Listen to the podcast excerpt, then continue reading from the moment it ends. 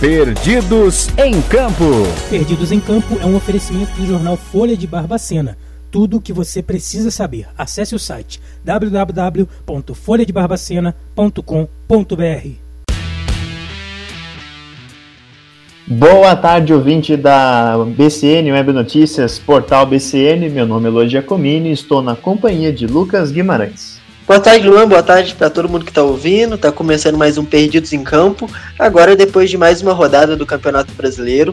E tem bastante coisa, né? A gente teve uma rodada completa, dois jogos a menos, né? É, por questão de público, que são duas cidades que preferiram, é, duas equipes que preferiram adiar suas partidas a, a, a, não jogar com público, diferente de Bragantino e Palmeiras, né, que atuaram sem público na rodada, foram os únicos mandantes, mas essa rodada completa mostrou que o público é, tem ali suas particularidades, né, Luan? É, exatamente, Lucas. É, o público pode apoiar bastante quando o time está vencendo, mas também pode fazer uma pressão absurda quando o time da casa não está jogando nada bem. Isso a gente vai falar de acordo com o programa. É, com o decorrer do programa vocês vão entender melhor essa situação mas é da vaia ao aplauso. Então vamos ver como que vai ser essa, essa readaptação dos jogadores com o público no futebol brasileiro. Vamos começar então, Lucas, com a Série B no nosso programa. Primeiro de tudo, vamos falar rapidinho aqui da sensação que vinha sendo o Botafogo na, no, na competição.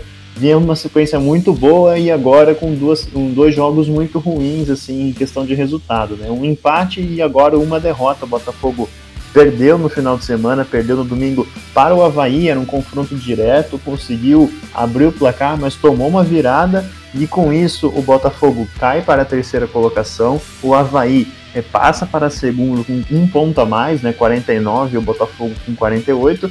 Só que a questão que a gente tem que chamar atenção aqui é que agora o Botafogo fica empatado com outros três times com 48 pontos, ou seja, na próxima rodada, por exemplo, pode cair para fora do G4 é, tranquilamente, né? Então é, tem essa questão que o Botafogo vinha uma sequência muito boa, subiu para a segunda colocação, mas está empatado com três é, times com 48 pontos. É claro que está um ponto também da segunda colocação, que é o Havaí, mas tem essa possibilidade de um, um outro tropeço tirar o Botafogo da, da zona de classificação, do G4. E quem se, quem, quem se aproximou do G4 nesse final de semana, que vinha lá no meio da tabela, está se esforçando para subir, é o Vasco, porque o Vasco conseguiu vencer o Confiança jogando fora de casa. Estava é, vencendo por 2 a 0 e acabou tomando gol. Teve gol do Cano, é, Ricardo Graça também fez gol para o Vasco. E com isso o Vasco agora está apenas 5 pontos da, da classificação né, do, do G4 da Série B e é claro que tem três times na frente dele que estão empatados com, com 48 pontos. Então o Vasco está ali próximo, podendo alcançar nas próximas rodadas, entrar no G4, quem sabe alcançar a quarta e terceira colocação, que no momento está bem acessível. O Vasco vem numa sequência boa de invencibilidade, cinco jogos sem perder, três vitórias seguidas. E aí dá para ver o resultado da tabela, o Vasco se aproximando do G4 da Série B. E aí, Lucas, agora para a gente encerrar o assunto de Série B, queria que você comentasse um pouco a vitória do Cruzeiro sobre o Brasil de Pelotas. Brasil de Pelotas, que é o lanterna do Campeonato Brasileiro, uma sequência muito ruim, perdendo, perdendo, perdendo. É, quase que a, a gente pode dizer que é o virtual rebaixado da, da competição, mas o Cruzeiro é, fez o seu dever de casa, né? Mesmo jogando no Independência, o Cruzeiro conseguiu vencer, agora está ali em 12 na tabela, dá uma respirada em relação a, a, o Z4, né, cinco pontos à frente. A gente já falou dessa importância do Cruzeiro se manter nessa posição, focando principalmente no ano que vem, sem levar sustos até o final do ano. Mas queria que você comentasse um pouco mais sobre essa partida. É, foi, foi um jogo que, primeiro, é curioso. Eu acho que isso é, você não sabe também, eu também não sabia. É a pior sequência da história do Brasil de Pelotas. O Brasil de Pelotas nunca tinha chegado a 16 jogos sem vitória é, em qualquer competição e agora é, chegou a 16 jogos sem vencer. Então é, a equipe do, do, Rio Grande do Sul é a virtual rebaixada. É, e, mas mesmo assim é importante o Cruzeiro pegar pontos, porque o Cruzeiro, essa vitória acabou pulando uh, algumas posições, né? Foi para 12, então mesmo estando naquele bolo na parte intermediária, é importante ali para não se preocupar muito com o rebaixamento. Foi um jogo num calor que o Cruzeiro fez um primeiro tempo bom, é, pensando até na fragilidade do adversário, conseguiu criar boas chances de gol, teve dois gols anulados, 2 a 0 saiu ainda no primeiro tempo, mas aí no segundo tempo foi um antijogo, nenhuma das duas equipes quis vencer o jogo. E fica emblemático que a escalação do Cruzeiro tinha é, seis jogadores com menos de 23 anos. Cinco deles da base do Cruzeiro, é, é, além do Bruno José, né, que, que é da base do Internacional, mas veio para o Cruzeiro é, bem novo também. Então mostra ali que é, talvez a solução para o Cruzeiro esteja nos garotos, né? Às vezes o garoto joga, falha e, e ganha um tempo de geladeira, enquanto alguns jogadores inexperientes, é, jogadores experientes, como por exemplo Rafael Sobes, é, são jogadores que normalmente o técnico sempre prefere e o Luxemburgo estava fazendo isso, parece que mudou um pouquinho, o Rafael Sobes nem entrou no jogo de ontem e o Cruzeiro saiu vitorioso. E se o Cruzeiro queria participar da briga pelo acesso, ele vai participar indiretamente, né? Porque você falou desse bolo na parte de cima. As três próximas partidas do Cruzeiro são com equipes do, do, do G4. Na verdade, são contra os três primeiros, né? Enfrenta o Coritiba, enfrenta o Botafogo e enfrenta o Havaí. Então, ali o Cruzeiro vai ter. É, os resultados das partidas do Cruzeiro vão interferir ali na parte de cima da tabela. Ah, esses três times estão de olho demais no Cruzeiro, né? Porque é, não querem perder nenhum custo e o Cruzeiro vai fazer um trabalho duríssimo, vai dificultar muito a vida desses times da parte de cima da tabela, principalmente nessa sequência aí nas próximas três rodadas. Bom, Lucas, agora vamos passando para a Série A, porque tivemos, como você disse, uma rodada cheia, né, com dois jogos a menos. É, não vamos ter jogo na segunda-feira, por exemplo. A gente já comentou sobre esse na semana passada, né? Mas questão de público, os times negociaram ali para adiar suas partidas para ter público no estádio e ter esse equilíbrio esportivo, né? Digamos assim. Bom, começando a rodada ainda no sábado, tivemos dois jogos às 17 horas. Primeiro, Cuiabá e América Mineiro. O América Mineiro é, que vem numa sequência invicta, é, sem, sem perder é, conseguiu vencer fora de casa o Cuiabá, Cuiabá contando com o público, né? A gente já falou que só os paulistas mandaram um jogo sem público e foi uma vitória muito importante com dois jogadores que são talvez os principais jogadores no momento, né, do, do principais jogadores de destaque do América Mineiro, né? O, o, o Ademir fez gol e o Zarat também fez um gol, um golaço, na verdade, um golaço de falta. Ele que já tinha ajudado muito em outras oportunidades o América Mineiro durante a partida. Ele está sendo um jogador muito importante na criação de jogadas, ele tem muita qualidade técnica, tanto com a perna direita quanto a perna esquerda, faz cruzamento, bons passes e também fez um golaço. Esses dois gols garantiram a vitória do, do América Mineiro jogando fora de casa, uma sequência muito boa, mais de cinco jogos sem, sem perder. E agora o América é, fica a três, na verdade fica a quatro pontos da zona do rebaixamento com essa vitória muito boa. E o Cuiabá se mantém onde estava ali no meio da tabela com 29 pontos em 11 O outro jogo das 17 horas é um jogo que chama um pouco atenção pelo, pela sequência ruim de resultados do Fortaleza. Fortaleza perdeu em casa para o Atlético Goianiense pelo placar de 3 a 0, o que teoricamente mostra que foi um chocolate do Atlético Goianiense. Mas é, o roteiro da, dessa história é um pouco diferente, porque o Fortaleza é, sofreu muito com a sua defesa muito desatenta nos três lances, né? A defesa do, do Fortaleza falhou bastante. No primeiro gol foi um, um, gol contra bizarro. O zagueiro subiu, o goleiro foi subir na bola, os dois meio que bateram cabeça, mas não literalmente, né? Faltou comunicação, a bola acabou caindo, batendo no zagueiro, entrando no gol. Teve outros lances assim, sempre com a defesa muito desatenta, até o último lance, o terceiro gol. Mas o Fortaleza tinha feito dois gols, Lucas, dois gols anulados que teriam, teriam sido, teria sido a, a, a virada né, do Fortaleza na partida. O Wellington Paulista tinha feito o gol e tudo, e tudo isso foi anulado. Então o Fortaleza é, penou com isso, né, fez dois gols, construiu, foi atrás, buscou dois gols que foram anulados.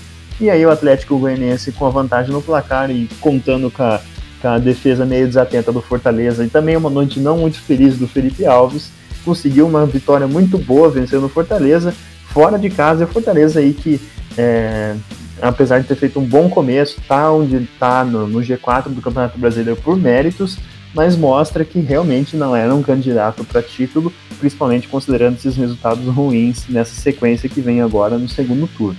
E mais tarde, às 19 horas, aqui, Lucas, tivemos um empate que não foi um empate nem um pouco sem graça, viu? Porque geralmente a gente vê uns empates aqui de 0 a 0 1 a 1 que são bem difíceis de assistir, mas esse aqui teve muita emoção e durante a partida, né? Não foi só no final, porque Bragantino e Corinthians empataram em Bragança Paulista pelo placar de 2 a 0 mas o Bragantino, por boa parte do tempo, estava vencendo por 2 a 0 o placar. É, o, um jogo é, que, que, o primeiro tempo já foi muito animado, apesar de ter se encerrado 0 a 0 mas aí tudo ficou para a segunda etapa. O, um jogo muito equilibrado, é, o Bragantino criou algumas chances de gol antes de conseguir marcar. O, o, Corinthians chegou a mandar a bola na trave com o Roger Guedes quando o jogo estava 1 a 0 para o Bragantino ainda. O Bragantino, como você disse, conseguiu ali é, o seu segundo gol e aí estava um pouco mais tranquilo na, na, na, partida, mas chegou no final, o primeiro o Renato Augusto é, marcou e aí, e aí botou fogo para os minutos finais da partida. E nos minutos finais, o Gustavo Mosquito, que tinha entrado no segundo tempo, ele que vem perdendo espaço no, no Corinthians. Ontem, o, ontem não, no sábado, na verdade, os titulares foram o William por um lado e o Gabriel Pereira por, por outro, é, pelo outro.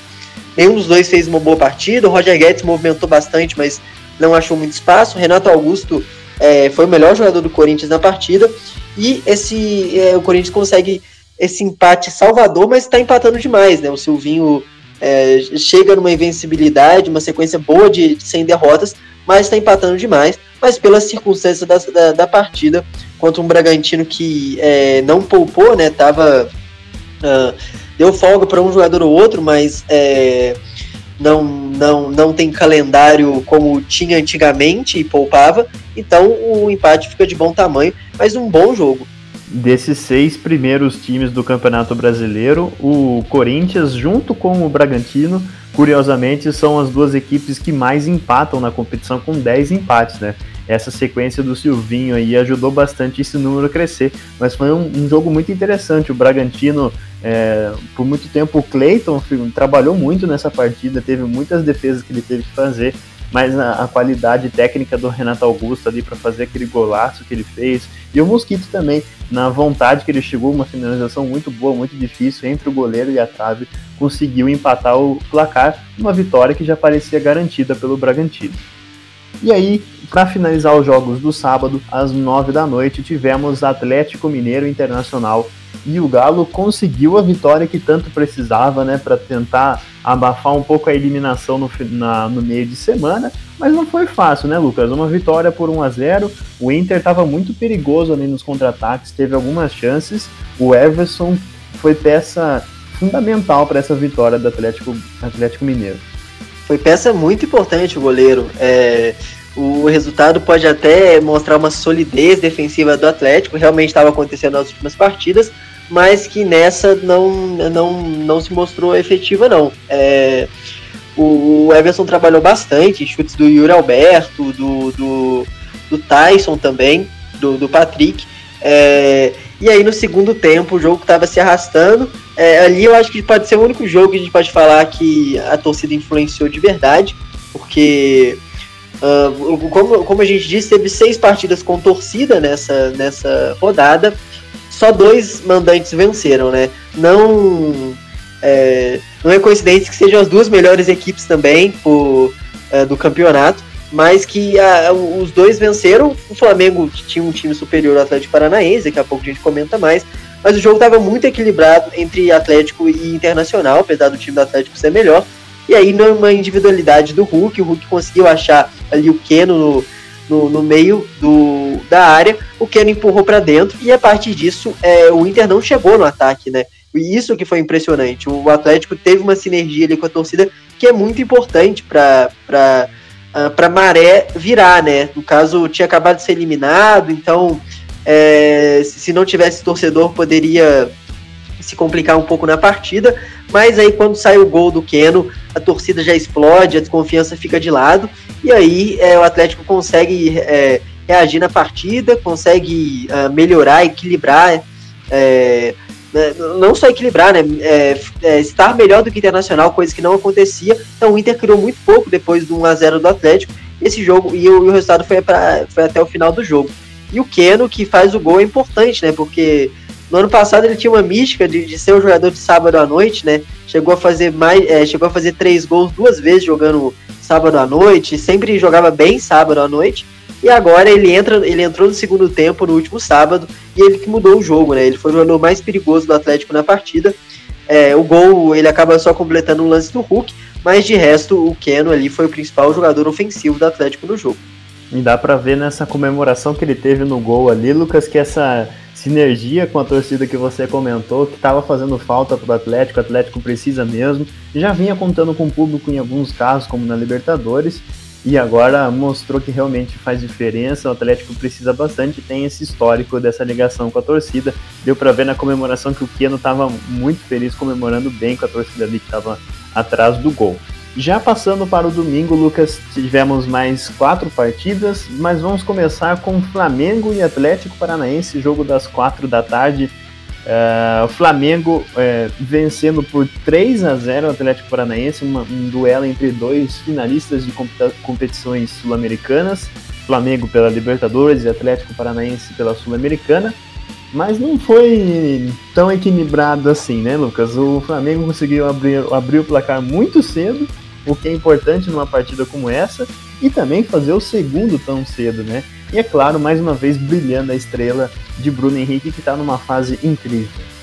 Então, é, esse sim foi, foi, foi uma boa partida de, de, de, de domingo à tarde, né? Maracanã bem preenchido e, e, e numa, numa, é, numa chuva, a gente teve uma chuva de gols no primeiro tempo, né? Um primeiro tempo muito animado.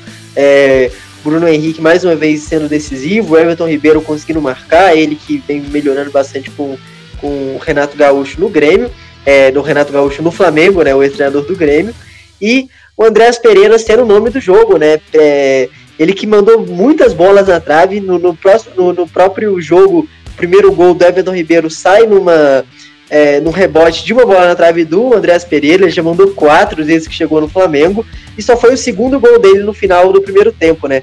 No final do primeiro tempo, num, um contra-ataque de manual do Flamengo, Bruno Henrique pro Gabigol, o Gabigol pro Arrascaeta, e o Arrascaeta só rolou pro Andréas Pereira na frente do Santos, só colocar ele no, no fundo das redes. No segundo tempo, é, o Atlético Paranaense não conseguiu reagir. É, primeiro tempo do Atlético Paranaense, mesmo tendo tomado três, gol, três gols foi até melhor do que a segunda etapa. O Flamengo é, tentou, é, é, tentou chegar um pouco mais no, no, segundo tempo, mas também não forçou muito, já tinha um 3 a 0 no placar. Pensando agora que o Flamengo vai ter uma sequência de 11, part 11 partidas em 33 dias. É uma sequência complicadíssima, tem jogador indo para a seleção, o Gabigol, o Isla, o Arrascaeta, o Everton Ribeiro vão desfalcar. Então já no intervalo o Renato preservou, por exemplo, o Bruno Henrique, é, já come começou a mexer um pouco mais no time, que vai precisar bastante da qualidade do seu elenco. Então, é, o Atlético Paranaense poupou bastante seus titulares, né? não foi o time que chegou na final da Sul-Americana, só três jogadores titulares jogaram, só o Santos, o Pedro Henrique e o lateral direito o Eric, e aí o resultado ficou é, mais do que merecido para aqui para o Flamengo, que ali é, deixa aceso uma esperança, né? Sabe que o Atlético agora precisa começar a a tropeçar, que essa é a maior questão, mas ainda assim o Flamengo uh, mata, matematicamente não está fora da disputa, não. É, o Flamengo se apoia nos dois jogos que ele tem para tirar, né? Ou seja, se conseguir contabilizar seis pontos, vai enfrentar o Grêmio nesse meio do caminho, que a gente não sabe como vai ser esse duelo, o Grêmio desesperado para não cair, a gente vai falar daqui a pouco sobre isso. Então, o, Flamengo é, vai vencendo para depois fazer as contas ali na frente com esses dois jogos que faltam, mas também tem que garantir a vitória, né? Não dá para contar com seis pontos assim, porque não é fácil. O Campeonato Brasileiro, o Campeonato Brasileiro mostra que não tem lógica, é, não é toda partida que você vai conseguir vencer. Mas é claro que o Atlético Mineiro também precisa tropeçar. Então o Flamengo está indo, fazendo o seu papel, esperando as oportunidades para ver se uma hora consegue ultrapassar, porque aparentemente, é, em relação ao Palmeiras, o Flamengo já já está praticamente ultrapassando. Eu vou até inverter as ordens aqui, depois a gente fala do outro jogo rapidinho das quatro da tarde, só para passar aqui que o Palmeiras empatou né, com Juventude em casa pelo placar de 1 a 1 Saiu perdendo, é verdade, né? Bem cedo no, no jogo, o, o, Juventude conseguiu abrir o placar, uma jogada, uma jogada ali de, de bola parada, uma bola que bateu na barreira e matou o goleiro Everton, né? Ele não conseguiu alcançar a bola ali, desviou no meio do caminho, é muito difícil para o goleiro. Jogador do Galo, né, o Castilho ali, que fez o gol do Juventude no começo da partida, mas depois o Palmeiras ainda conseguiu empatar com o Danilo, mas não passou muito disso. O Palmeiras não teve muitas condições de conseguir vencer o Juventude em casa. Palmeiras não teve público, né, como a gente já falou do, dos times paulistas que não tiveram público nessa rodada, os mandantes.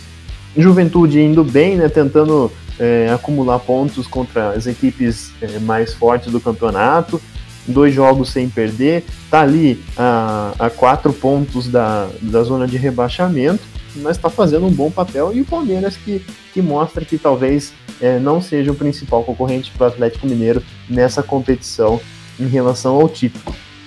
E aí, voltando rapidinho, só para passar também, outro paulista que jogou né, às quatro da tarde foi o São Paulo.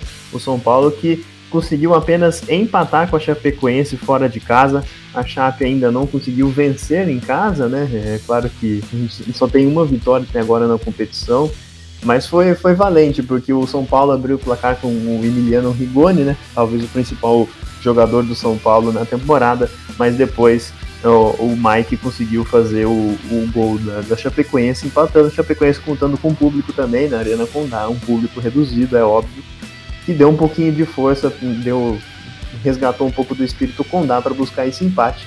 Mas fica por isso e o São Paulo se complicando cada vez mais nessa briga por para fugir do rebaixamento, uma sequência ruim de três empates, é quatro jogos sem perder, mas três empates.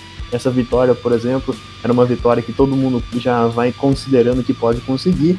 Não está muito longe ainda da zona de rebaixamento, cinco pontos, mas não é muito não, considerando que essas rodadas aí são muito apertadas. Para finalizar os jogos do domingo, Lucas, vamos falar aqui, já que a gente citou rebaixamento, é, zona de rebaixamento, confronto entre duas equipes que estão brigando para sair ali. É, primeiro, Grêmio e Esporte. Uh, o Grêmio perdeu em casa pelo placar é, de 2 a 1 contra o Esporte, e, e um resultado nada agradável. A gente citou ali a questão do público, e aqui a gente explica melhor o que, que é, né? O público traz vantagem positiva, né? Quando a torcida está em sinergia com a, equipe, mas também é muito dura quando o time joga mal em casa. É, o, o primeiro tempo do, do, do, Grêmio já não foi muito bom, né? É, o, mas o jogo ainda terminou 0 a 0 e aí a torcida cobrou um pouquinho ali saindo do intervalo.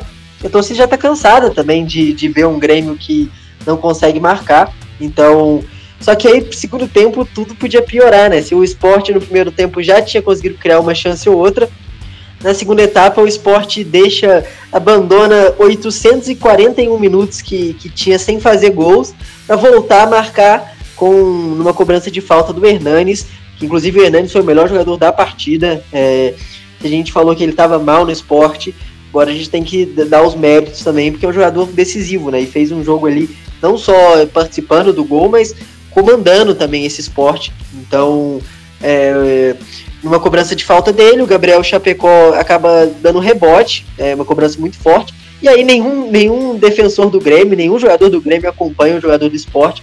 E aí tinha dois, três do esporte para mandar a bola sozinho para a rede. É, foi o Gustavo, fez o gol. Depois, o, num contra-ataque, o Douglas Costa, que vinha sendo vaiado, é, perdeu a bola para o Marcão. O esporte fez um contra-ataque também que o Grêmio estava todo desajustado. O Mikael chegou e marcou o segundo gol do esporte. Então ali estava uma crise complicada no Grêmio. O Ferreirinha saiu é, muito vaiado. Ele que era o principal jogador do Grêmio no começo da temporada. Ele era ali, estava voando na Copa Sul-Americana, Campeonato Gaúcho. Ele foi considerado o melhor jogador da competição. É, e ele saiu vaiado. E aí o Douglas Costa, que não tinha feito nenhum gol, não tinha dado nenhuma assistência no Brasil ainda, decidiu sobre uh, barulhos de vaias, ele decidiu que era o, o, uh, o primeiro gol dele estaria por vir, né? Estaria por vir um golaço que ele dominou ali, cortou para a perna esquerda e mandou uma bola é, muito, muito, muito bonita na gaveta, um chute muito forte com curva, mas o Grêmio tentou, tentou, tentou, mas é, era um time, é um time muito limitado, né? Se não for pela, pela individualidade, chute fora da área dos seus principais jogadores, do Ferreirinha, do, uh, do próprio Douglas Costa, o Grêmio só depende do cruzamento, né? O Filipão não é o técnico com o maior repertório do mundo, então o Grêmio na noite de ontem cruzou mais de 30 bolas, é, sem contar escanteios, essas coisas. Então foi ali uma partida que o Grêmio abusou de pouco repertório e saiu derrotado, se complicando um pouco ali no rebaixamento, né? A gente sempre tem que lembrar que o, o Grêmio tem partidas a, a menos, né? O Grêmio chegou ao seu 21 jogo na temporada. Diferente, por exemplo, do Bahia, que tem um ponto a mais e tem é, tem 23 pontos em 22 jogos, o Grêmio chegou, o Grêmio tem 22 pontos em 21 jogos. É, o Santos é o primeiro time fora do rebaixamento, não jogou nessa, nessa, nessa rodada, tem dois pontos a mais que o Grêmio e uma partida a, a mais, né? Então, o Grêmio matematicamente, uh, caso vença uma de suas partidas a menos, é, tá fora da, da zona do rebaixamento, mas a questão que é, em campo não é isso que o Grêmio mostra, não, né? A torcida ali sabe dessa limitação do clube. É, é um time que é muito caro pro, pro futebol que joga, que é um time que não convence, não joga, não ganha jogos fáceis, mas ao mesmo tempo consegue vencer jogos muito complicados, como foi o jogo contra o Flamengo no Rio de Janeiro. Mas ali a gente começa a ver uh, uma distância, né? O Juventude, é claro que com, uh, com 20, é, 23 jogos, né? Tem o número máximo de jogos do Juventude tem 27 pontos e é o 15, né? O Santos já é o 16 com 24. Então ali a gente já começa a ver ali uma, uma distância, por exemplo, entre o Grêmio e o Juventude de 5 pontos, né? Então uh, uh, já começa a se complicar um pouco mais ali. E enquanto né, Juventude e América Mineiro, por exemplo, estão reagindo bem no campeonato. E, e, e, é curioso, porque você citou o tempo que o esporte ficou sem fazer gols, é, é realmente um dado interessante, negativo nesse sentido, mas o Grêmio, até essa última rodada, tinha três partidas, tinha três vitórias a mais que o esporte. Agora tem duas vitórias a mais ainda. O Grêmio tem seis vitórias, o esporte tem quatro. Só que o Grêmio está apenas dois pontos na frente, né? Porque o esporte conseguiu alguns empates, tem quatro empates a mais, é, e o Grêmio perdeu muitas partidas. Então é, fica nesse, nesse sentido aí, como que é, o Grêmio perde muito e perde em casa jogos que não poderia perder. E a gente viu no segundo tempo que o Grêmio não tinha força de reação nenhuma, né? Tinha vontade, estava tentando, a torcida estava pesando em cima com muitas vaias, duras críticas, mas o Grêmio ficava jogando, fazendo chuveirinho dentro da área, com o Diego Souza não conseguindo fazer nada, é, cruzamentos errados, então com dois jogadores na área e o, e o, e o e o, Sport fechando com três zagueiros, mais os laterais. Então, é, não mostrou que tinha repertório para conseguir vencer o Sport e era um resultado que precisava fazer. Era um resultado necessário. Desses jogos que tem pela frente, tem que enfrentar o Flamengo, é, é normal se o Grêmio perder. Não é, a gente não espera que o Grêmio vá vencer o Flamengo. Mesmo que jogue em casa ou que jogue fora de casa, a gente não espera uma vitória nesse caso. Mas contra o Sport era necessário. E aí a gente vai vendo como vai se desenhando essa disputa pela, pelo rebaixamento, que tem muitos times que no início do campeonato não imaginavam que estariam aí até agora, é, com 23 rodadas, alguns com jogos a menos ou não. Bom, Lucas, a gente vai completando essa edição do Perdidos em Campo, final de semana é, terminando, começando mais uma semana, amanhã a gente está de volta. Valeu, Luan, uma boa tarde para você, amanhã a gente volta aqui no Perdidos em Campo. Até amanhã, pessoal. Você pode acompanhar nossos programas ali na aba de podcasts no portal BCN. Você consegue ouvir em qualquer horário, em qualquer local. Basta ter uma conexão com a internet. E aí, amanhã a gente está de volta com mais um programa, mais uma edição do Perdidos em Campo.